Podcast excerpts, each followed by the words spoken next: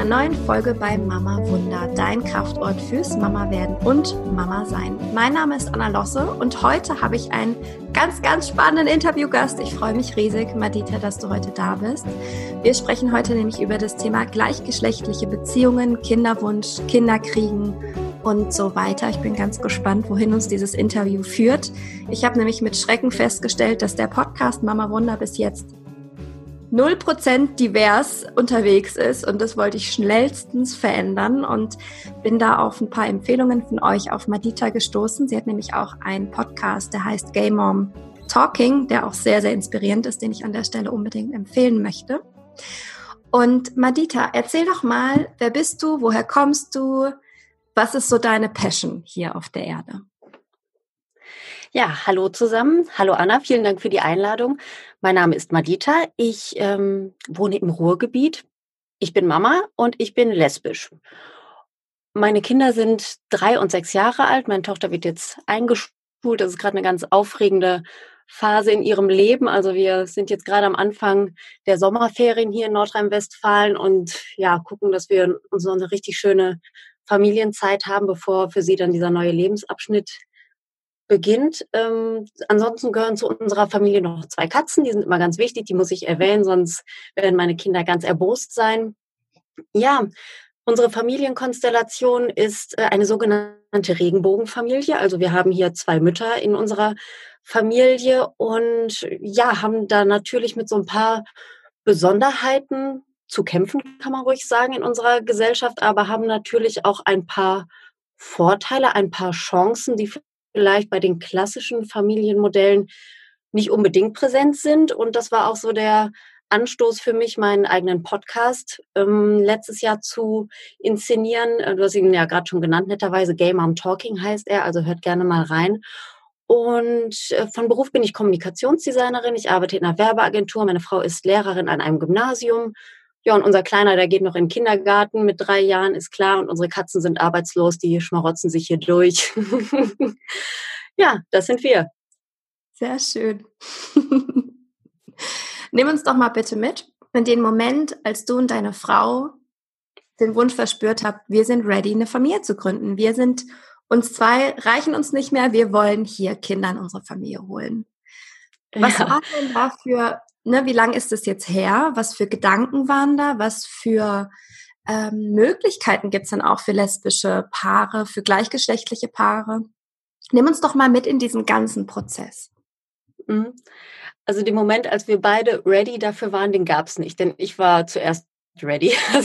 wir waren damals so ungefähr fünf Jahre, waren wir da schon zusammen und haben auch schon zusammen gelebt. Natürlich, ne, man sagt immer, bei Lesben, da geht es immer ganz schnell, so nach dem dritten Date zieht man zusammen und ähm, das äh, ist so ein Klischee, was wir auch ganz gut erfüllt haben. Also ähm, ja, waren dann seit ungefähr fünf Jahren ein Paar und ich war ähm, 30, 31, muss ich jetzt nachrechnen 30 war ich noch und äh, merkte wirklich, dass dieser Wunsch, ein Kind haben zu wollen, in mir immer mehr wuchs. Also ich habe es richtig gespürt und vielleicht war es diese berühmte biologische Uhr, die ich da gehört habe. Vielleicht war es auch einfach ja, die, dieses, äh, diese große Sehnsucht nach einem äh, Kind. Also auf jeden Fall habe ich das sehr deutlich gespürt und dann natürlich irgendwann, als ich mir sicher war, dass ich das wirklich möchte, habe ich dann auch mit meiner Partnerin natürlich darüber gesprochen. Und ihre Reaktion war jetzt nicht unbedingt so, wie ich mir das damals gewünscht habe. Sie hat also erstmal Nein gesagt, also auch sehr, sehr entschieden und ist auch so dann irgendwie nach noch zwei weiteren Sätzen aus dem Zimmer gegangen. Aber weil wir uns ja schon ganz gut kannten, damals wusste ich, okay, das, das war jetzt nicht ihr letztes Wort. Der Abgang, der war zu dramatisch, da kommt noch irgendwas hinterher. Und genauso war das auch. Das hat also nicht lange gedauert, bis sie dann mich wieder angesprochen hat und auch so ein paar Tränchen im Auge hatte und sagte, ja, äh, mit dir kann ich mir das sehr gut vorstellen, eine Familie zu gründen. Ich, ich möchte ein Kind. So, also es war erstmal diese Abwehrhaltung, die mich auch so ein bisschen damals natürlich erschreckt hat. Aber ja, aber dann woll, wollten wir auf jeden Fall beide diesen Weg gehen, der natürlich nicht ganz einfach ist. Und du kannst dir vorstellen, bei lesbischen Paaren, man wird ja nicht so versehentlich schwanger, ne? Das haben wir, wir haben es lange versucht, aber auf natürlichem Wege war da leider nichts zu machen. Also äh, mussten wir uns überlegen, wie wollen wir uns denn ähm, den, den Kinderwunsch erfüllen und standen da damals, das ist jetzt sieben Jahre her, siebeneinhalb Jahre ist es her, standen da erstmal vor so einer Mauer, wussten überhaupt nicht, wo können wir anfangen. Also man fängt ja dann immer im Internet an, klar. Ne? Also haben dann erstmal ein bisschen rumrecherchiert, aber hatten jetzt auch noch kein ähm, Netzwerk. Also wir hatten niemanden, den wir jetzt mal direkt so fragen konnten und haben uns dann im Internet schlau gemacht über die verschiedenen Möglichkeiten, die es so gibt. Und für uns persönlich kamen kam so ein paar Sachen nicht in Frage. Also es wäre für uns als lesbisches Paar damals möglich gewesen, ein Pflegekind aufzunehmen, was ich, ich finde es ganz, ganz, ganz, ganz toll, aber da muss man natürlich auch bereit für sein und damals waren wir nicht bereit dafür. Das wäre für uns also dann damals nicht in Frage gekommen. Dann gab es damals noch die Möglichkeit, in eine Kinderwunschklinik ins Ausland zu fahren, denn es gab damals ja noch nicht die Ehe für alle. Das heißt, in Deutschland hätten wir nicht einfach so bei der nächsten Kinderwunschklinik anrufen können und dort eine Behandlung bekommen können. Und die Krankenkasse hätte auch nichts übernommen und gar nichts. Ne? Also das war nicht möglich. Ähm, viele Lesben sind damals nach Dänemark oder in die Niederlande gefahren oder noch ganz woanders hin. Das wäre noch eine Möglichkeit gewesen. Was uns Sachen gestört hat, war zum einen, dass es natürlich sehr, sehr, sehr, sehr aufwendig ist, sehr, sehr teuer. Also über Geld können wir vielleicht ja gleich nochmal kurz sprechen. Und uns behagte es nicht, dass wir dann den Mann, der hinter diesem kleinen Pröbchen, was man dann da erhält, in diesem kleinen Reagenzglas, ähm, dass wir den nicht kennen. Dass wir also nicht genau wissen, wer steckt dahinter. Es gibt sogenannte Ja-Spender. Das sind dann Männer, die ihr Einverständnis dazu geben, dafür geben, dass das Kind, wenn es dann 16 beziehungsweise 18 ist, den Mann kontaktieren darf. Also da sind dann Adressdaten hinterlegt und das Kind darf dann im Jugend- oder im Erwachsenenalter diesen Mann ausfindig machen. Aber das, das war nichts, was uns reichte. Also das, das war, ja, das wollten wir für unser Kind, was es damals ja noch gar nicht gab, wollten wir so nicht haben, sondern wir wollten schon, dass der Mann präsent ist irgendwie. Ne? Also wir mussten uns natürlich noch überlegen, welche Rolle er genau spielen soll, aber für uns war sehr schnell klar, das ist nicht unser Plan A, das mit der Kinderwunschklinik im Ausland. Also haben wir damals dann gemeinsam den Entschluss gefasst, einen, eine private Spende. Das, das klingt immer so, das klingt so, so klinisch, ne? Also ist es natürlich auch ein bisschen, aber äh, also wir wollten gerne einen privaten Spender, so nennt man das, haben und haben uns dann zuerst überlegt, gibt es vielleicht im Freundes- oder Bekanntenkreis jemanden, der in Frage kommt? Und da wäre auch tatsächlich jemand gewesen, aber je mehr wir uns mit dem Gedanken so auseinandergesetzt haben, desto mehr sind wir eigentlich davon abgerückt, denn naja, so, so eine Freundschaft kann natürlich dann durch eine gemeinsame Elternschaft auch zerbrechen. Es können ähm, Konflikte auf, aufkommen, die, ähm, die uns vielleicht jetzt in dem Moment noch gar nicht so in Gedanken waren. Und dafür hatten wir einfach Angst. Also das, das war einfach etwas, wo wir uns zu unsicher waren, weil es auch damals sehr wenig Informationen darüber gab, was es da für Möglichkeiten gibt. Also haben wir uns davon dann auch distanziert und einen privaten Spender im Internet gesucht. Also es ähm, gibt und gab so, so Internetseiten, das sind dann so Foren, so ja, so Tinder für Samenspender so ein bisschen, ne? also wo sich dann Männer und Frauen mit ihren Profilen registrieren können, mit Foto, ohne Foto, mit mehr Text, mit weniger Text, also ganz unterschiedlich. Ist das eine legale, sorry, ist das eine legale Sache? Äh, ja, das ist legal. Cool, okay, ja. Das ist total unsicher, da erzähle ich dir gleich noch was zu, aber legal ist das, ja. Hätte ich, mir ähm, noch vorstellen ich, kann, ich kann mich ja schwängern lassen, von wem ich will, ne? Also ja, ja, ich habe nur gerade gedacht, so rein gesellschaftlich hätte ich mir vorstellen können, dass das gar nicht erlaubt ist. Also dass so Seiten wahrscheinlich ständig geschlossen werden und ähm, die Leute, die das aufbauen, immer wieder aufbauen müssen. Okay, das finde ich schon mal gut. Okay. Also äh, Männer dürf, dürfen schwängern, wen sie wollen. Was in Deutschland illegal ist, ist Leihmutterschaft. Also ich dürfte mich jetzt nicht online als Leihmutter anbieten. Das ist in Deutschland illegal. Okay. Ja, genau. Und auf diesen Seiten, also wir waren, glaube ich, bei drei Seiten angemeldet und eine fanden wir irgendwie so am besten und haben uns da ein bisschen rumgetrieben und haben, also ganz ehrlich, wir haben da auch super wenig Erwartungen reingesetzt. Wir dachten, da sind nur Spinner unterwegs, da kriegen wir wahrscheinlich Penisfotos, da sollen wir zum Sex überredet werden oder sowas. Und wir waren sehr überrascht, dass da sehr tolle, äh, freundliche, nette Männer unterwegs waren, die also ja also auch jetzt nicht aufdringlich waren oder so. Also natürlich gab es auch ein paar Ausnahmen, da muss man ein bisschen mit der Filterbrille natürlich drüber gucken, aber dann schreibt man dem Typen halt nicht zurück, wenn man ein komisches Gefühl hat. Und das war für uns damals sowieso so ein bisschen crazy, ne? dass wir als lesbisches Paar da plötzlich mit so Männern anfangen zu chatten. Das war, also, das war sowieso etwas gewöhnungsbedürftig. Also da mussten wir uns erstmal so ein bisschen reingrooven. Das war so außerhalb unserer Komfortzone, aber äh, haben, haben wir ganz gut hingekriegt, denn wir haben uns dann äh, letztlich mit drei Männern auch getroffen, die wir sehr sympathisch fanden und wo die Vorstellung von, von von dem, was wir davor hatten, von unserem Projekt Baby, ähm, sehr gleich waren, also wo es viele Überschneidungen gab. Und ja, vielleicht muss ich dazu sagen, weil ich das mal gefragt wurde. Wir haben die drei Männer natürlich nicht gleichzeitig getroffen. Also es war jetzt nicht wie in so einer Castingshow, dass wir dann da einen nach Hause geschickt haben und noch einen, sondern wir haben die ganz respektvoll separat getroffen und immer ein paar nette Nachmittage mit denen verbracht. Und ja, unter diesen drei Männern war dann auch der Mann, der jetzt heute der der Vater, der Erzeuger, der Papa unserer beiden Kinder ist. Und er hat, er hat keine Vaterrolle, also er lebt jetzt auch nicht bei uns im Haushalt oder sowas und ja, ist wirklich sehr, sehr fern von dem, was man so einen klassischen Papa nennen würde, aber dennoch haben wir Kontakt zu ihm. Dann und wann treffen wir uns oder er kommt zu Besuch, aber sehr selten. Und ja, er zeigt Interesse am Leben unserer Kinder. Also es sind die Kinder von meiner Frau und mir. Und er hat eine außenstehende Helferrolle für uns, aber für die Kinder ist schon klar, aha, er ist der Mann, der unser Papa ist. Und wir mögen ihn. Und wir wissen, da kommen wir her, er ist ein Teil von uns.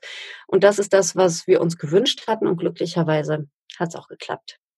Wow, das ist so, so, so schön. Also alle, die unseren Podcast schon kennen, die jetzt reinhören, die wissen ganz genau, dass wir, Jessie und ich, sehr verbunden sind, auch mit den Kinderseelen. Also quasi noch vor Empfängnis sind wir verbunden mit den Kinderseelen und fragen die auch so, was wollt ihr denn eigentlich? Welchen Weg wollt ihr denn einschlagen? Und ich finde es so schön, wie respektvoll ihr sowohl mit den Männern, sowohl mit euch selbst, also ihr guckt ja auch ganz deutlich auf eure Grenzen, was könnt ihr als Paar tragen? Welche mhm. Entscheidungen habt ihr? Also ihr habt ja wirklich ganz äh, sanft und ganz entschieden euch euch ausgewählt, welchen Weg ihr zusammen gehen könnt, ne? weil das ist für ja. euch einfach eine schwierigere Sache. Das darf man einfach wirklich auch anerkennen, was ihr da geleistet habt. Und ich finde es so schön, wie ähm, respektvoll ihr auch mit euren Kindern umgeht. Ne? So, es gibt doch sehr, sehr viele und das sind nicht nur homo, homosexuelle Paare, sondern tatsächlich sehr, sehr viele Hetero. Und ich würde sagen, eigentlich die Mehrheit ist das, dass die Frauen die Männer einfach ausklammern und sagen, ja, du hast halt, du hast mich halt geschwängert an Fastnacht oder bei sonst irgendeiner Betriebsfeier und dann wird der Mann ausgeklammert. Und was dem Kind fehlt, ist ein Vater. Und ich finde das gerade so bemerkenswert und auch so schön, dass ihr da so achtsam alle Parteien, weil ihr seid jetzt einfach eine Familie von sechs, fünf Menschen, jetzt musste ich gerade zählen, von fünf Menschen und jeder hat seine Rolle und jeder hat die eingenommen und das finde ich ähm, total schön, finde ich sehr inspirierend.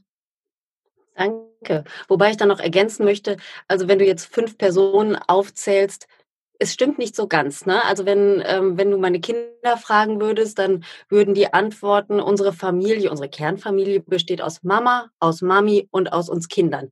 Denn der Vater, der ist zwar da und sie wissen auch, wer er ist, aber er ist kein Bestandteil unserer Kernfamilie. Also das wirklich nicht. Trotzdem war uns eben wichtig, dass er existiert in unserem Umfeld und dass er nicht irgendwo in Dänemark lebt und nicht erreichbar ist. So, ne? Also ich finde, dass ja, dass man den Kindern auf jeden Fall die Chance geben sollte, zu ja, ihn, ihn zu kennen. Aber im Moment, weil sie auch noch recht klein sind, ist äh, das Bedürfnis nicht so groß. Natürlich haben sie dann und wann schon mal nach ihm gefragt und dann treffen wir ihn oder, oder schicken ihm ein gemaltes Bild oder was auch immer. Ne? Das, das ist dann aber total ausreichend, denn die Kinder haben ihre Eltern hier zu Hause. So, und mhm. dann ist in dem Moment überhaupt nicht wichtig, wer mit wem genetisch verwandt ist. Ich bin mit meinem Sohn auch nicht genetisch verwandt. Ne? Das, ähm, das spielt aber keine Rolle. Deswegen, ja. Ja. Ja, nee, das kann ich sehr gut nachvollziehen. Ich bin selber ähm, ein Scheidungskind, kann man sagen. Meine Eltern haben sich getrennt, da war ich gerade mal da war ich noch nicht mal ein Jahr alt und ich bin auch nicht mit meinem Vater groß geworden, aber zu mhm. wissen, er ist erreichbar, ich habe immer die Verbindung, ich kann fragen, hey, wie waren denn meine Großeltern? Ich kann fragen, du, mhm. ähm, ich habe da so ein paar komische Charaktereigenschaften, kann es das sein, dass ich die von dir habe und so weiter. Ja. Und das, ähm, das lässt mich schon vollständig fühlen. Das finde ich, finde ich sehr schön. Mhm. Ja, spannend. Okay, das heißt, ihr habt euch euren Kinderwunsch erfüllt durch Samenspende. Und habt ihr das dann auch über den Weg der künstlichen Befruchtung gemacht oder wie, welchen Weg seid ihr gegangen?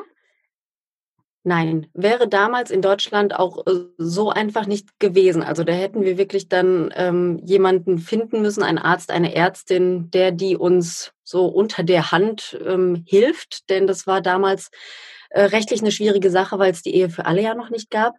Ähm, nee, wir haben das selber gemacht. Mit der Bratenspritze. DIY. Okay. Ja, das Ganze nennt man, ich, ich kann es ja mal kurz äh, erklären für die HörerInnen, die, die das äh, Verfahren vielleicht nicht kennen. Also das Ganze nennt man die Bechermethode und das Ding heißt Bechermethode, weil man da normalerweise einen Becher dabei hat, wo dann eben die Spende drin abgegeben wird. Wir haben es nochmal so ein bisschen anders gemacht. Wir haben den Becher weggelassen, sondern haben direkt so eine äh, Spritze verwendet und ich glaube, den Rest kann man sich dann denken. Ne? Dann haben wir dann den, den Papa nach Hause geschickt und waren dann noch alleine mit dem Projekt und das hat sehr gut geklappt war schön. Sehr schön. Das heißt, es hat, also du musst sagen, wenn ich zu, zu tief Alles frage. Ne? Hm? Ähm, das heißt, es hat direkt beim ersten Versuch geklappt bei beiden Kindern? Also ich, mir ist es ja wirklich immer so ein bisschen unangenehm, das zu erzählen, weil, Entschuldigung, ich muss mal gerade meine Katze hier reinlassen, sonst kratzt die uns hier die ganze Zeit an der Tür. Hallo Katze, komm rein. Ich rede gerade über Kinder. Grüß dich. Ähm, ja, es ist mir immer so ein bisschen unangenehm, weil ich ja genau weiß, was für ein großes Leid das für viele Frauen und auch Männer äh, ist, wenn es mit dem Kinderwunsch nicht klappt und dass der für viele auch unerfüllt bleibt. Ja, tatsächlich, bei uns hat es in beiden Fällen beim allerersten Mal geklappt. Und wir sind fast ausgeflippt. Ne? Also das war was, da haben wir überhaupt nicht mit gerechnet. Wir dachten, wir machen da vielleicht auch von der Technik her irgendwas falsch, waren mit dem Eisprung ja, so ungefähr sicher. Also wir haben da auch wirklich sehr wenig nachgeholfen, sondern haben es einfach versucht und es, es, hat beide Male geklappt. Also wir scheinen einfach sehr gut mit dem Papa da auch zusammenzupassen und haben unglaublich viel Glück gehabt und ja, sind sehr glücklich, dass, dass es, ja, dass die Befruchtung zumindest sehr einfach war. Denn natürlich haben wir so einige andere Sachen in unserem Leben, die als Regenbogenfamilie nicht so easy sind, aber schwanger, das war einfach. oh wow, ich freue mich so unendlich für euch, weil wir begleiten Danke. ja tatsächlich Frauen, die einen langen, unerfüllten Kinderwunsch haben. Ne? Und da ähm, ist es wirklich, wie du das gesagt hast, das ist wirklich pff, schon ein harter Tobak, wenn das nicht sofort klappt, ne? Und ja. es da vielleicht ein paar Jahre dauert. Und du, ihr braucht da null Schuldgefühle haben. Ich freue mich riesig für euch, weil das ist einfach so ein tolles Zeichen, dass, dass ihr genau zum richtigen Zeitpunkt das Richtige gemacht habt mit den richtigen und ja, eure Kinder haben genau diesen Weg gesucht und haben gesagt, so, und da kommen wir und die lassen wir auch nicht lange zappeln. Das finde ich total. ja. und hat dann äh, jede von euch ein Kind ausgetragen? Genau. Ich äh, habe den Anfang gemacht das, ja, der Grund war einfach, naja, zum einen war, glaube ich, mein, mein Wunsch damals größer, wobei ich sagen muss, ich, ich glaube gar nicht, dass ich mir unbedingt ein leibliches Kind gewünscht hatte, sondern ich wollte Mutter sein. Das, das war das, was ich so gefühlt habe. Aber ja, nachdem wir dann die verschiedenen Möglichkeiten so abgewogen haben und dann klar war, es wird ein leibliches Kind, war ich dann auch schnell an der Stelle derjenigen, die dann die erste Schwangerschaft ähm, so, sozusagen zugelost bekommt. Ähm, einfach auch, weil meine Frau damals beruflich noch nicht so gesettelt war. Ne? Also wenn man dann sich überlegt, was da alles noch an ja, an, an Wehwehchen auf einen zukommt, ähm, Mutterschutz, dann ja auch ne, natürlich dann danach noch die Elternzeit, darüber mussten wir dann noch sprechen, wie wir uns das aufteilen, aber da war relativ schnell klar, dass ich die erste Schwangerschaft machen werde und meine Frau hat aber damals auch schon direkt gesagt, wenn wir, wenn wir jetzt Familie gründen, dann hätte ich auch gerne noch ein zweites Kind und da möchte ich dann gerne die Austragende sein. Und so haben wir es dann auch ein paar Jahre später gemacht. Ja. Mhm. Total schön. Wie war das für dich? Warst du ein bisschen eifersüchtig? Hättest du gerne das zweite Kind auch noch ausgetragen oder konntest du das gerne das Amt abgeben? das Amt abging. ähm, nee, also, also eifersüchtig war ich nicht, denn meine Frau hatte wirklich also keine, keine entspannte Schwangerschaft. Meine Schwangerschaft hingegen war wirklich traumhaft. Also ich bin äh, neun Monate äh, engelsgleich, elfengleich durch die Gegend äh, geschwebt und ich sah großartig aus und hatte wenig Beschwerden, habe immer ganz viel Sport gemacht und fühlte mich einfach erleuchtet durch und durch. Also ich, äh, ich war so eine richtig, äh, so eine Bilderbuchschwangere, glaube ich. Deswegen hätte ich es schon gerne nochmal gemacht, aber naja, wichtig, wichtig war uns ja, dass wir eine Familie mit Kindern gründen und jetzt nicht nur die Schwangerschaft in Anführungszeichen. Und deswegen war für mich als Frau, die eine gleichberechtigte Partnerschaft führen möchte, natürlich klar, wenn meine Partnerin sich das wünscht, dann ist, ist es gar keine Frage. Ne? Also ich war nicht eifersüchtig. Trotzdem hätte ich gerne auch nochmal eine Schwangerschaft nachgelegt, aber das war absolut okay. Hm, ja. Schön, ja, das äh, kann ich mir noch vorstellen. Ne? In einer Hetero-Partnerschaft, da gibt's ja gar keine, da kann man gar nicht darüber sprechen. So. Ja, ja, du, ich das stimmt. keine Lust, wer könntest du bitte? Ja, ganz schwierig, ganz schwierig. Ja, ja, das ist dann einer der, der Vorteile, ne? dass man sich das schön teilen kann. Total schön. Da habt auf ihr lesbische Paare natürlich nochmal einen riesen Vorteil als schwule Paare ne, zum Kinder bekommen. Aber da habe ich auch schon ein ein, ähm, ein Interview schon in Aussicht mit einem ah. schwulen Paar. Mhm. Mhm. Kannst du schon verraten, wer das ist? Ja, das ist pa Papi, Kevin und mhm. René. Ich glaube, die sind mhm. relativ bekannt so, genau. Ja. Bin ich mal gespannt, Schön. noch die Perspektive zu sehen, weil ja, ich habe wohl schon auch einige homosexuelle Paare, aber bei denen ist so ein Kinderwunsch alles gerade noch nicht so ein großes Thema. So, das kommt, ja. denke ich, in den nächsten drei bis fünf Jahren auf. Und ich bin wirklich total, ich habe keine Ahnung, wie das bei euch abläuft. Ne? Und ja. das finde ich tatsächlich tragisch. Mhm. total also für schwule Paare, für schwule Paare gibt es ja seit der Ehe für alle, die es seit 2017 gibt, auch die Möglichkeit, Kinder in Deutschland zu adoptieren. Mhm. Vorher war das aber wirklich ganz, ganz, ganz, ganz schwierig. Also Kevin und René, ich mache mal einen kleinen Spoiler, ähm, einen Teaser, äh, haben ja zwei Pflegekinder. Die Möglichkeit gab es also auch schon vorher, aber ansonsten ähm, gab es nicht viele Möglichkeiten. Es gab die Möglichkeit, Leihmutterschaft in, im Ausland in Anspruch zu nehmen. Das ist zum einen eine moralische Sache, wo man sich als Paar überlegen muss, möchten wir das? Und zum anderen ist es auch eine finanzielle Sache. Also da, da fängt es bei 80.000 Euro an und geht dann aufwärts. Ne? Also ungefähr. Ne? Vielleicht ist man auch schon mal bei 60 dabei, das weiß ich jetzt nicht hm. genau. Aber ähm, da hört es dann schon fast auf. Es gibt die Möglichkeit von äh, Co-Parenting. Also das bedeutet, man sucht sich eine, eine weibliche Person und zeugt ein leibliches Kind und hat dann eine, eine gemeinsame Elternschaft. Also entweder ein, ein schwuler Mann und eine Frau, egal ob hetero oder homosexuell, gemeinsam oder auch ähm, Paare gemeinsam, also ein lesbisches Paar und ein schwules Paar. Das funktioniert natürlich auch. Ne? Das ist ja Biologie, das geht. Aber das Problem dabei ist, dass in Deutschland nur zwei Personen als juristische Eltern eingetragen werden können. Also eine Mehrelternschaft ist nicht vorgesehen. Das bedeutet, wenn ein schwules Paar sich eine, eine Frau sucht, eine Frau kennenlernt, um dieses Co-Parenting ähm, umzusetzen, ist immer einer der Elternteile auf der Strecke. Denn also es können, es können halt nur zwei, im, in der Regel dann eben der leibliche Vater und die leibliche Mutter, können auch rein rechtlich die Eltern des Kindes sein. Und die dritte Person, also beispielsweise dann der Partner des leiblichen Vaters, ja, hat dann nur die soziale Elternschaft und hat rechtlich absolut gar nichts zu melden. Und wenn dann mal irgendwas kriselt oder es wirklich mal Probleme gibt, bleibt diese Person dann natürlich auf der Strecke. Ne? Das ja. ist dann schwierig. Oh, da müssen wir ganz schön nachholen ne, in der Gesellschaft. Wahnsinn. Ich darf da, ja. ich darf da immer nicht zu viel drüber nachdenken, dann werde ich richtig wütend. Deswegen lassen wir den Teil jetzt hier vielleicht in der Podcast-Folge aus. das ist, äh, ja, ich muss immer aufpassen, dass ich mich, wenn, wenn es so Ungerechtigkeiten gibt oder wenn ich das Gefühl habe, da läuft irgendwas ungerecht, dann neige ich dazu, mich schnell mal reinzusteigern. Aber machen wir noch mal einen Schritt zurück. Das heißt, das, dann musstest du quasi deinen Sohn, ne, der Jüngere ist ein Sohn, habe ich mhm. Genau, richtig, ja. Hast du deinen Sohn adoptiert? Und genau, deine Frau, eure Tochter? Genau, also in Deutschland ähm, nennt sich das Ganze Stiefkindadoption. Also ja, genau. Also ich musste dann meinen eigenen Sohn adoptieren in diesem Stiefkindverfahren und dieses Verfahren ist eigentlich Moment, Entschuldigung. So, Geh raus. Gut, gut, gut. Sonst kratzt du die ganze Zeit, sorry.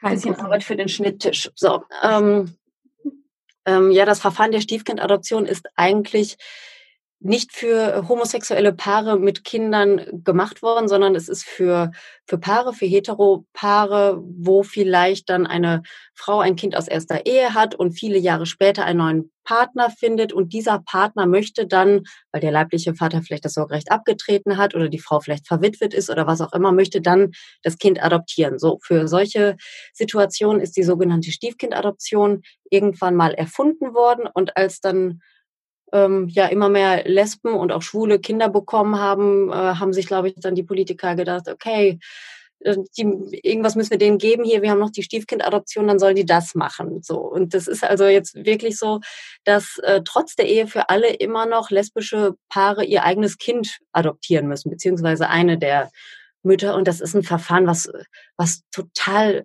also ich habe das als sehr erniedrigend empfunden. Also ich bin schon ich lebe schon sehr lange offen lesbisch und habe natürlich meine Diskriminierungserfahrungen gemacht und auch immer wieder, mal schlimmer, mal nicht so schlimm.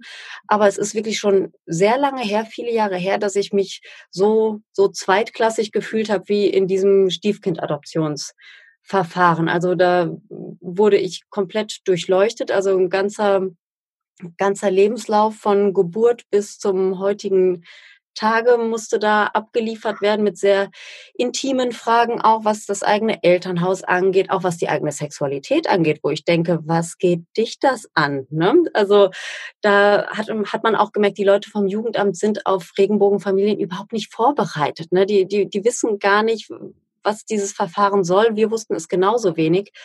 Und es war super langwierig. Es hat Geld gekostet. Ähm, wir mussten Unterlagen vorlegen, wie zum Beispiel ein polizeiliches Führungszeugnis, ein, äh, ein Nachweis darüber, wie viel Gehalt wir verdienen. Also so Sachen, die eigentlich überhaupt keine Rolle spielen. Ärztliches Attest, ein Gesundheitszeugnis und alles, alles Mögliche noch an Urkunden, Eheurkunde, Lebenspartnerschaftsurkunde und, und, und.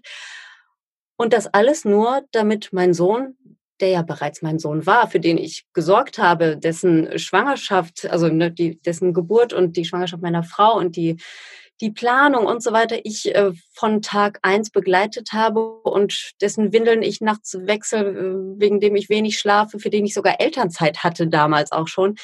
Nur damit ich auch rechtlich seine Mutter sein darf, musste ich da diesen ganzen Prozess gemeinsam mit meiner Familie durchstehen. Das war ein riesen Riesenmist, das ist eine ganz große Ungerechtigkeit und so ist es aber leider immer noch und es wird sogar noch jetzt verschärft. Also statt dass es besser wird, wird es dann jetzt für kommende Eltern ähm, noch ein bisschen schwieriger. Also da gab es jetzt gerade eine neue äh, Gesetzesverabschiedung, dass, dass das Ganze nochmal angezogen wird. Und das ist natürlich äh, eine Katastrophe. Also ja, macht das Leben als äh, lesbische Frau mit Kinderwunsch oder mit, mit, mit Baby jetzt nochmal einen Ticken schwieriger. Also wir sind ja zum Glück aus der Sache raus. Uns reichen zwei Kinder. Für uns ist die Familienplanung abgeschlossen. Aber für kommende Familien ist es echt, ja, nochmal so richtig ein Schlag ins Gesicht, wie man so sagt. Ja. Ja, ja, nehmen wir jetzt mal an, wir haben jetzt Zuhörerinnen oder auch Zuhörer und die lauschen da jetzt und die kriegen jetzt gerade so einen Schlag in die Magengrube und es wird ganz eng im Hals. Was, was nimmst, was möchtest du denen gerne mitgeben? Dass wenn die jetzt wirklich einen Kinderwunsch haben, die hören jetzt gerade die Worte von dir, dass es bei euch so relativ locker leicht doch ging, auch wenn es so ein paar Dinge gab, die, die beschwerlich waren und dass es jetzt aber nochmal angezogen wird. Was, was möchtest du den Frauen, den Männern mitgeben?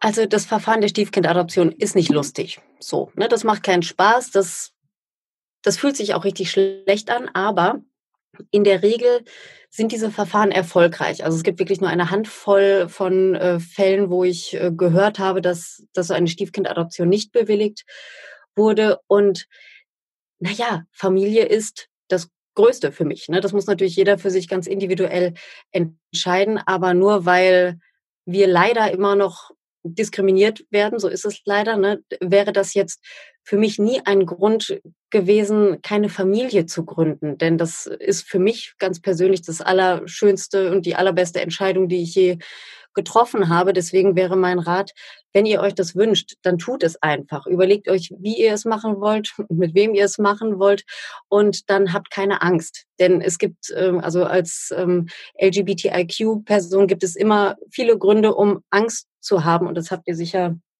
ähm, auch schon mal am eigenen Leibe erfahren, aber es ist, ähm, ja, Angst darf einen ja nicht aufhalten. Natürlich muss man mal drüber nachdenken, was kommt da auf mich zu, aber zumindest bei, bei dem, bei der Gründung einer Familie finde ich, dass die, die positiven Eigenschaften, die, die Dinge, die schön sind am Familienleben, einfach sowas von überwiegen. Also da, ja, da braucht ihr keine Zweifel zu haben. Und wenn ihr doch nochmal eine Frage habt zu irgendwas Rechtlichem oder Gesellschaftlichem, dann schreibt mich gerne an. Ähm, ich habe einen Instagram-Account, Game Mom Talking Podcast. Da dürft ihr euch gerne hinwenden. In der Regel kenne, kenne ich entweder eine Antwort oder ich kenne jemanden, der die Antwort kennt. also scheut euch nicht, falls ihr da noch mit Zweifeln euch plagt und ja, schreibt mir einfach. Danke. Sehr gut. Sehr schön. Ähm, nimm uns doch mal mit in, na, vielleicht auch in euer Umfeld. Ich kann mir vorstellen, dass euer Umfeld sehr entspannt ähm, mit euch ist, weil ihr habt wahrscheinlich ähm, ein Umfeld, die euch als Lesben genauso akzeptiert und annehmend, wie ihr seid. Und wie ist es denn im größeren Umkreis, vielleicht auch in der Schule? Gibt es was, worauf sich vielleicht homosexuelle Paare auch ein bisschen wappnen können, ähm, vorbereiten können? Wie ist es denn euch ergangen? Also für uns kam so, so ein kleiner Umbruch, als die Kinder oder als äh, unser erstes Kind, unsere Tochter, geboren war. Denn also bei uns war es so, wir haben uns schon sehr viel in der äh, lesbischen Szene bewegt. Also unser Umfeld war auch zu einem Großteil lesbisch und da das war natürlich so unser Safe Place. Ne? Da mussten wir uns nicht erklären. Da haben wir natürlich keine blöden Sprüche gedrückt bekommen und auch keine äh, seltsamen Fragen gestellt bekommen. Und plötzlich waren wir dann in in irgendwelchen P-Kip-Kursen, in, in irgendwelchen Krabbelgruppen, ne, oder auch schon bei der Gynäkologin ganz am Anfang. Das, das war halt alles sehr heteronormativ. Und da ging es natürlich schon los, dass wir uns ganz schön umgewöhnen mussten und dann diese Fragen, die wir viele Jahre nicht mehr beantworten mussten, die wurden uns dann plötzlich wieder gestellt. So, also ich habe da schon so, so einen kleinen äh, hetero-Kulturschock äh, mal kurz bekommen, weil ich das einfach wirklich nicht mehr gewohnt war. Aber alles in allem werden wir äh, sehr gut angenommen. Wir wohnen jetzt allerdings auch in einer Großstadt. Ne? Also das darf man nicht vergessen. Das ist wahrscheinlich in anderen Teilen, wo es etwas ländlicher ist, ähm, manchmal auch ein bisschen schwieriger. Aber uns geht es hier gut. Wir werden äh, überall gut angenommen, aber es gibt immer mal wieder so, ja, so Situationen, wo wir anecken. Zum Beispiel jetzt im im Kindergarten. Wir haben einen sehr guten Kindergarten, wo uns das selten passiert, aber in vielen anderen Einrichtungen habe ich das schon mitbekommen, dass lesbische Paare Probleme hatten, wenn dann zum Beispiel da ein Plakat hängt. Am Mittwochnachmittag ist äh, Vater-Kind-Fußballturnier oder sowas, ne? Oder die Papa-Werkstatt hat wieder geöffnet. Wir bauen ein Vogelhäuschen. Oder das Mama-Café ist wieder da. Oder, oder, oder. Also das sind halt so Sachen, wo ähm, wo Regenbogenfamilien nicht mitbedacht werden, aber beispielsweise auch Alleinerziehende nicht. Ne? Also ich finde diese, diese Bezeichnung, die dann immer nur auf einen Elternteil geht, die gehört aus verschiedenen Gründen verbannt. Und das sind dann immer so Sachen, wo man sich jedes Mal neu erklären muss, wo man jedes Mal neu bitte, bitte sagen muss und fragen muss, ob das Ganze nicht geändert werden kann. Denn am Ende sind natürlich die Kinder diejenigen, die dann die Frage stellen, ja, mit wem soll ich denn jetzt zum Fußballturnier gehen? Und Mama, darfst du denn da auch hin? Oder darf Mami dahin? Oder wie, wie machen wir das jetzt? Ne? Also am Ende sind die Kinder diejenigen, die dann zu spüren bekommen, meine Familie ist irgendwie anders. So, ne? Und natürlich wissen unsere Kinder, dass wir eine besondere Familie sind, aber es darf halt nicht dazu führen, dass die Kinder sich ausgegrenzt fühlen. Und das sind so kleine Beispiele, wo es dann aber dann eben doch so ist. Oder auch Formulare, also auch bei der Kindergartenanmeldung oder jetzt, als wir unsere Tochter in der Schule angemeldet haben, da steht immer Mutter und Vater. Und ich bin dann immer mit meinem Kugelschreiber dran und streiche das alles durch und kritzel da irgendwas noch drüber und habe dann nachher so ein Schmierpapier, was total schrecklich aussieht und aber irgendwie dann zumindest im entferntesten unserer Familienform gerecht wird. Und das sind so Sachen, über die stolpert man ja meistens erst, wenn man sie dann einmal erlebt. So, ne? Und natürlich müssen wir uns auch ständig ähm, ja, so im Kindergarten mussten wir unsere Familie auch häufiger erklären. Und jetzt, wenn der Schulstart unserer Tochter ansteht, denke ich, wird das dann alles wieder von vorne losgehen. Und weil die Kinder in der Grundschule auch dann schon etwas älter sind und ich weiß das auch aus äh, Studien über Regenbogenfamilien, da könnte ich mir auch vorstellen, dass auch unsere Tochter da häufiger mal beiseite genommen wird und gefragt wird, hey, was ist denn bei euch eigentlich los? Ne? Wer ist denn dein Papa und wo kommst du denn eigentlich her und wie kann das denn sein? Das sind Dinge, die uns bisher noch nicht so krass jedenfalls passiert sind, weil Kinder im Kindergartenalter da absolut kein Problem mit haben. Ne? Also natürlich wurde ich ständig gefragt, äh, wer bist du denn? Ich dachte, die Blonde ist die Mama und, und so weiter. Und wo ist denn der Papa? Und dann erklärt man das einmal und dann sagen die Kinder, ach so, okay, cool. So, ne? das, äh, also da wird gar nicht hinterfragt, ob das richtig ist, ob es das gibt, sondern das ist so. Und das ist, glaube ich, etwas, was uns jetzt immer mehr verloren gehen wird, weil unsere Kinder eben älter werden. Und das ist so für uns persönlich jetzt so die nächste kleinere Hürde als Regenbogenfamilie. Aber das ist ja jetzt nichts, was man nicht schaffen kann. Ne? Also wir sind ja darauf vorbereitet und unsere Kinder sind sowieso von Tag eins ihres Lebens darauf vorbereitet. Deswegen ist es nichts, was man nicht schaffen kann. Ja. Mhm. Wie reagieren denn die Leute da so drauf? Also wenn, wenn du sie jetzt darauf hinweist, so, ähm, hier habt ihr wieder ein Formular mit Mutter, Vater, mhm. könnt ihr da nicht ein zweites Formular vielleicht anbringen für gleichgeschlechtliche Paare? Reagieren mhm. die denn dann wenigstens auch ein bisschen peinlich berührt? So von wegen, oh Mist, da haben wir gar nicht drüber nachgedacht? Mhm. Oder, oder wie also ist die Reaktion? Ich frage nie nach einem zweiten Formular. Ich will ja keine Extrawurst. Man könnte ja einfach statt Vater und Mutter Erziehungsberechtigte oder Eltern oder was auch immer. Es gibt da ja genügend Formulierungen, die zumindest für uns Regenbogenfamilien dann passen würden. Es gibt dann sicher andere Familienkonstellationen, die da immer noch nicht berücksichtigt werden. Was weiß ich, ne, wenn ein Kind bei den Großeltern groß wird oder so. Ne? Also ich glaube, es gibt kein Wunderformular, was jetzt wirklich auf alle Familienformen passt. Aber okay, so ist es dann eben. Aber ich finde es einfach schade, dass bei so, so, so einer einfachen kleinen Veränderung, dass das nicht einfach gemacht wird. So, und zu deiner Frage, wenn ich Leute darauf anspreche, peinlich berührt sind sie meistens nicht, so, sondern eher dankbar für den Hinweis. Cool was, was nicht unbedingt bedeutet, dass es dann auch sofort umgesetzt wird. Das ist aber auch in Ordnung. Ich will ja auch nicht, dass jetzt 2000 Blatt Papier bei äh, unserer Stadtverwaltung dann in, in den Müll geworfen werden. Ne? Hashtag Nachhaltigkeit und so. Also bitte sollen sie das noch verbraten, aber dann soll bitte bei der nächsten Auflage dann daran gedacht werden, dass es noch mehr Familien gibt, abseits von Mutter, Vater, Kind. Ja. Ja, aber die Reaktionen sind immer gut. Ja. Also an der Stelle an alle Zuhörer, bitte diese Podcast-Folge weiterleiten an eure Stadtverwaltung, an die Krankenhäuser, an die Kindergärten, an die Schulen, überall da, wo, ähm, wo es gebraucht wird und wahrscheinlich einfach wirklich überall. Ne? Und also ich meine, mhm. ich bin ja ein durchaus wirklich ein offener Mensch und ich habe da überhaupt gar keine Vorlieben und was. Und Trotzdem habe ich jetzt schon so viel gelernt, was ich nicht wusste, was ich nur annähernd erahnen konnte, wie das für gleichgeschlechtliche Paare mit Kinderwunsch, mit Familie sein kann. Und ne, wenn man selber nicht lesbisch ist oder ich, wenn ich nicht lesbisch bin, ich habe einfach keinen Dunst und ich setze mich natürlich damit auch nicht auseinander, mhm. macht für mich ja gar keinen Sinn. Aber trotzdem finde ich so wichtig, dass wir das Feld eben öffnen und auch sensibilisieren, ne? dass wir auch lernen, dass wenn wir mhm. jetzt sehen, okay, da ist ein gleichgeschlechtliches Paar, dass wir die nicht anglotzen und denken, hä? sind die jetzt ein Paar, sind es Schwestern, sind es Tanten oder sowas, sondern dass wir da einfach die Leute lassen, wie sie sind.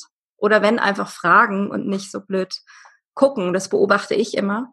Ich wohne ja hier ja. Ähm, bei Basel. Basel ist ja auch eine sehr bunte Stadt und sehr viele Schwule, sehr viel Lesbische unterwegs. Eine recht große Szene da.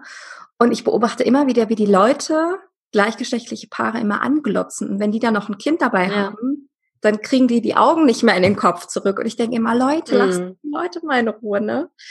Deswegen ja. finde ich es gut. Ich bin wirklich sehr froh, dass du dir heute Zeit genommen hast, hier im Podcast zu sprechen, weil es einfach wirklich Zeit ist, es überfällig, dass wir in dem Thema ja. sensibilisieren und einfach erklären, wie geht's euch? Was ist los? Was macht ihr durch? Und vielleicht gibt es ja auch so Punkte, wo du sagst, wir hätten uns mehr Unterstützung und Hilfe gewünscht von Hetero-Frauen, Männern, von Freunden aus der Familie. Mhm. Gibt es da auch so einen Punkt, wo du sagst, ähm, wir hätten mehr Unterstützung gebraucht in dem und dem Bereich?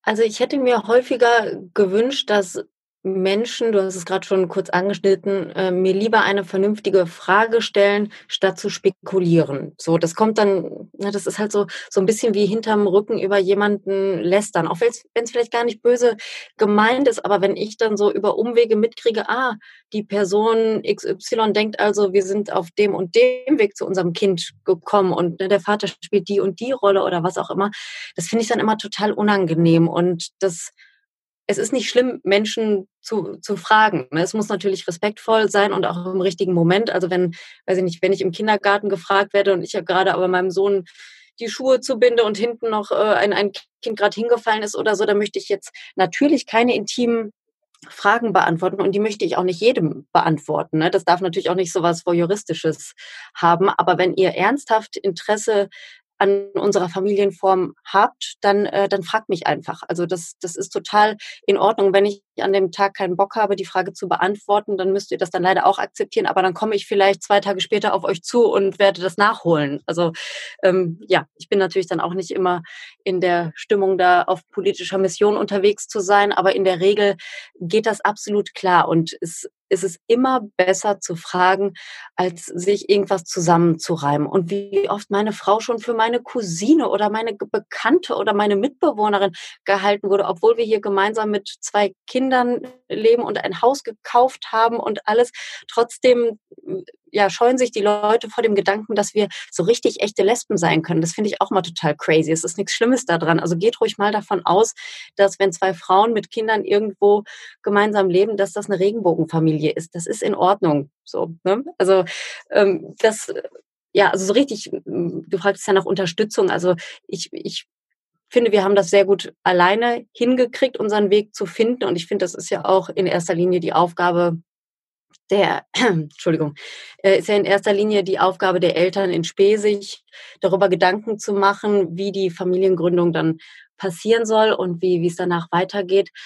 Also ich, so aktive Unterstützung habe ich jetzt nicht vermisst, aber ein wenig mehr, ja, Interesse, Akzeptanz auch manchmal.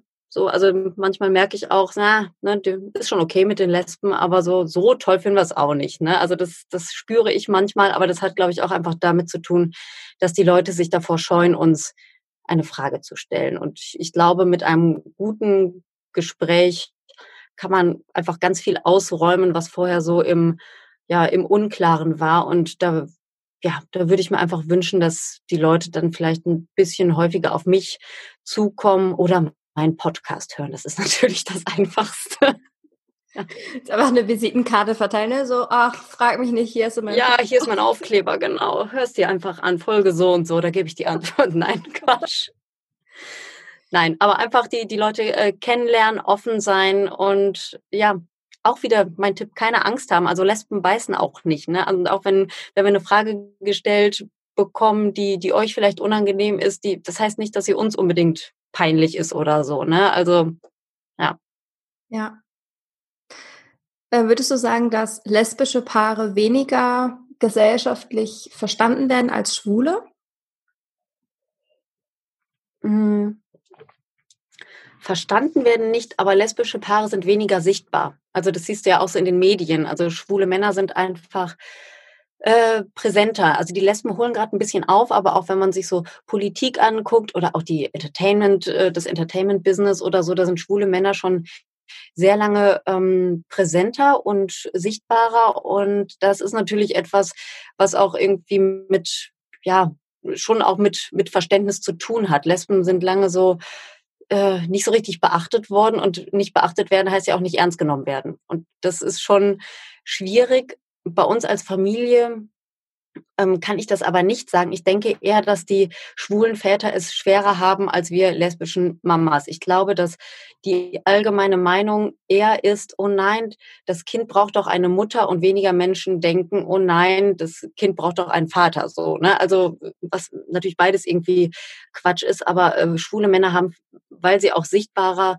sind, auch mehr mit Vorurteilen zu kämpfen, was so ein leider ja auch so sowas angeht wie äh, die, die schwulen Papas, die sind doch bestimmt pädophil oder sowas. Das ist leider etwas, was immer noch so ein Vorurteil ist. Und in vielen Städten ist es auch so, dass äh, schwule Männer ähm, selten männliche äh, Pflegekinder bekommen. So, ne? Also da, das kann ein ganz großer Zufall sein, aber vielleicht auch nicht.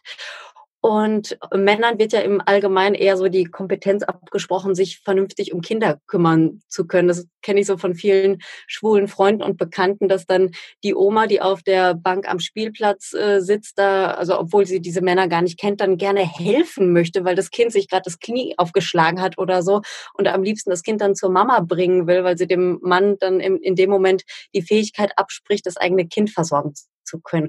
Und das ist, glaube ich, das würde mich, glaube ich, auch total nerven. Das haben wir jetzt natürlich überhaupt nicht. Ähm, ja. ja, also ich ja. glaube, was, was Elternschaft angeht, haben Schwule es schwerer in der Regel. Ja. Ja, da dürfen wir natürlich unsere nächsten Generationen viel, viel mehr aufklären und da diese, dieses Tabu einfach noch viel, viel mehr brechen. Ne? Also das sind natürlich doch die Generationen, gerade von unseren Omas, da gab es keine Schwulen und Lesben. Nicht offiziell.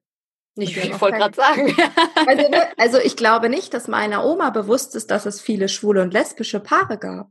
Und Kinder hatten die ja. erst recht nicht, ne? Und das ist einfach so eine Generation, da waren die Väter generell nicht da und die mhm. checken auch gar nichts. Also mein Opa, der, der schafft es, sich ein Brot zu schmieren und das war's dann auch, ne? Das ist natürlich eine ganz andere mhm. Generation und unsere Generation ist jetzt dafür da, ähm, unseren Kindern natürlich ein ganz anderes Weltbild mitzugeben und zu sagen, hey Mama, Papa, die können beide alles und du nicht nur, weil du jetzt weinst, musst du zu Mama, du kannst genauso auch zum Papa oder der Papa ist auch da und nicht mhm. nur die Mama oder halt Mama und Mama und was für eine Familienform das auch immer ist.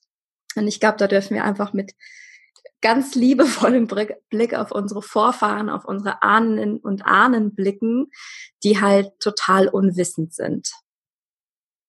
Die meisten zumindest.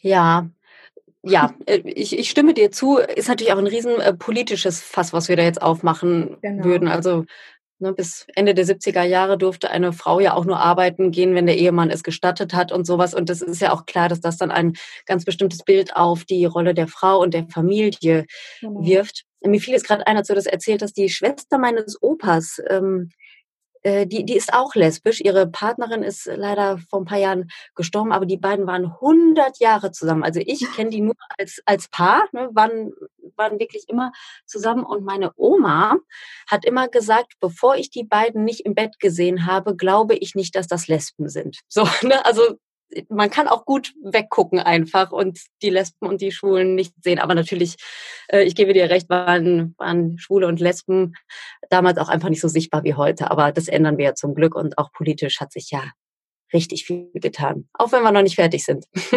nee, noch lange nicht, noch lange nee. nicht. Ja. Was können denn hetero Paare machen, um euch homosexuelle Paare zu unterstützen? Homosexuelle Eltern oder Paare? Ganz egal. Ja, ähm, also äh, generell wünsche ich mir ähm, mehr, ja, mehr, mehr Blick über den Tellerrand. Aber das ist, äh, also wir führen ja im Moment auch eine äh, gute und große und energische Rassismusdebatte. Da, da gibt es viele Überschneidungen. Also einfach mal sich, sich selber einzugestehen, ja, ich, ich bin so erzogen und sozialisiert worden, dass ich das eigentlich nicht okay finden darf, dass diese beiden Frauen jetzt Kinder haben oder dass diesen beiden Männer ein, ein Paar sind und Händchen halten durch die Stadt laufen. Ne? Das, das behagt mir irgendwie nicht. Das ist ja total in Ordnung, denn das ist halt leider dann in diesen heterosexuellen Menschen drin, weil sie so gelernt und geprägt, äh, gelernt haben und so geprägt wurden. Aber sich das einzugestehen, ist ja so der erste Schritt, um dann das auch wieder abzuschütteln. Ne? Und dann eben die Leute äh, kennenzulernen, ist, äh, glaube ich, immer der allerbeste Weg, um zu merken, die, die sind okay. So, die, ich habe vielleicht in dem Gespräch jetzt was über deren Leben gelernt, was ich vorher noch nicht wusste. Und ja, das ist einfach, glaube ich, so der, der Schlüssel zu ganz vielen Dingen. Also die Menschen kennenlernen, ins Gespräch kommen und auch keine Angst davor zu haben, vielleicht mal auf ein Christopher Street Day zu gehen und da mal ein Gespräch suchen. Man muss ja jetzt nicht vorne in der Parade mitlaufen, aber ähm, und vielleicht auch nicht unbedingt nach Köln fahren, sondern vielleicht in eine kleinere Stadt. Aber wenn ihr euch dafür wirklich interessiert, dann ja, dann informiert euch, dann lernt die Menschen kennen. Und wenn ihr sie dann nicht mögt, dann ist es auch okay. Ne, das, das ist ja auch total in Ordnung. Aber ja, das würde ich mir einfach äh, wünschen, dass, dass dass es nicht mehr so was Exotisches bleibt. Aber das liegt natürlich auch ähm, ein Großteil an uns homosexuellen oder queeren Paaren, dass wir uns nicht verstecken. Also ich bin auch immer sehr dafür, dass, dass wir sichtbar und hörbar sind. Deswegen ja auch mein Podcast und deswegen freue ich mich auch so, dass ich bei dir jetzt zu Gast sein darf. Denn ja, nur dadurch, dass wir sprechen und uns zeigen, können, können wir ja auch dann am Ende verstanden werden. Und da rufe ich jetzt einfach mal meine queeren Brothers and Sisters da draußen auf, die vielleicht gerade zuhören. Also traut euch rauszugehen und äh, so zu sein, wie ihr seid. Und ja, habt keine Scheu davor, ihr selber zu sein, denn wahrscheinlich seid ihr ziemlich klasse. Ja. das klingt gerade nach einem sehr schönen Schlusswort, Madita. Ich danke dir so sehr von Herzen. Ich freue mich so für dich und für deine Frau, dass ihr eure Familie so schön zum Blühen bringen konntet, wie ihr euch, wie euch das ähm, gewünscht habt. Das finde ich einfach wunderschön. Ich bin ja ein absoluter Fan von, äh, wenn, von, wenn Paare sich entscheiden, schwanger zu werden. Da geht mir einfach das Herz auf. Das finde ich einfach so wunderschön. Und ich finde es so toll, dass es bei euch so, so toll geklappt habt und dass ihr all diesen Hürden getrotzt habt und da trotzdem durch seid. Da gibt es bestimmt auch genug, die sagen, oh nee, das ist mir viel zu kompliziert, dann lasse ich es lieber. Ähm, deswegen ja. danke, dass ihr da vorangegangen seid. Danke, dass du mit deinem Podcast, mit deinem Blog, mit, mit deinem Instagram-Account, dass du da einfach rausgehst und ähm, dich und deine Stimme zeigst, so wie du das gerade ähm, schon gesagt hast. Ja, ich glaube, ich habe auch keine Frage mehr. Es kann sein, dass die nachher noch kommen. Dann lade ich dich einfach nochmal zum Gespr zweiten Gespräch ein. Sehr gerne. Und wenn von den Zuhörern irgendwelche Fragen kommen, dann schreibt einfach Madita direkt oder uns und dann können wir das Thema nochmal aufgreifen. Und ansonsten teilt uns gerne mit, wie ihr die Folge fandet, was ihr für Erkenntnisse mitgenommen habt. Vielleicht ähm, hat euch die Folge auch irgendwie Mut gemacht. Vielleicht habt ihr euch ganz viel Raum innerlich geöffnet, um dem Thema noch mehr Raum zu geben. Und in dem Sinne vielen Dank, Madita. Und ach ja, bevor ich das vergesse, wie können denn unsere Zuhörer dich erreichen? Ja, wenn ihr mir schreiben möchtet, dann macht es am besten über Instagram, weil es da am schnellsten geht. Mein Account heißt Gamer Talking Podcast mit Unterstrich jeweils geschrieben. Und wenn ihr in meinen Podcast reinhören möchtet, dann gebt einfach bei Spotify oder Deezer oder Apple Podcast oder wo auch immer Gay Mom Talking ein. Zack, dann haben wir uns. Perfekt. Ich packe alles in die Show Notes. Danke, Madita. Ich danke dir auch. Tschüss.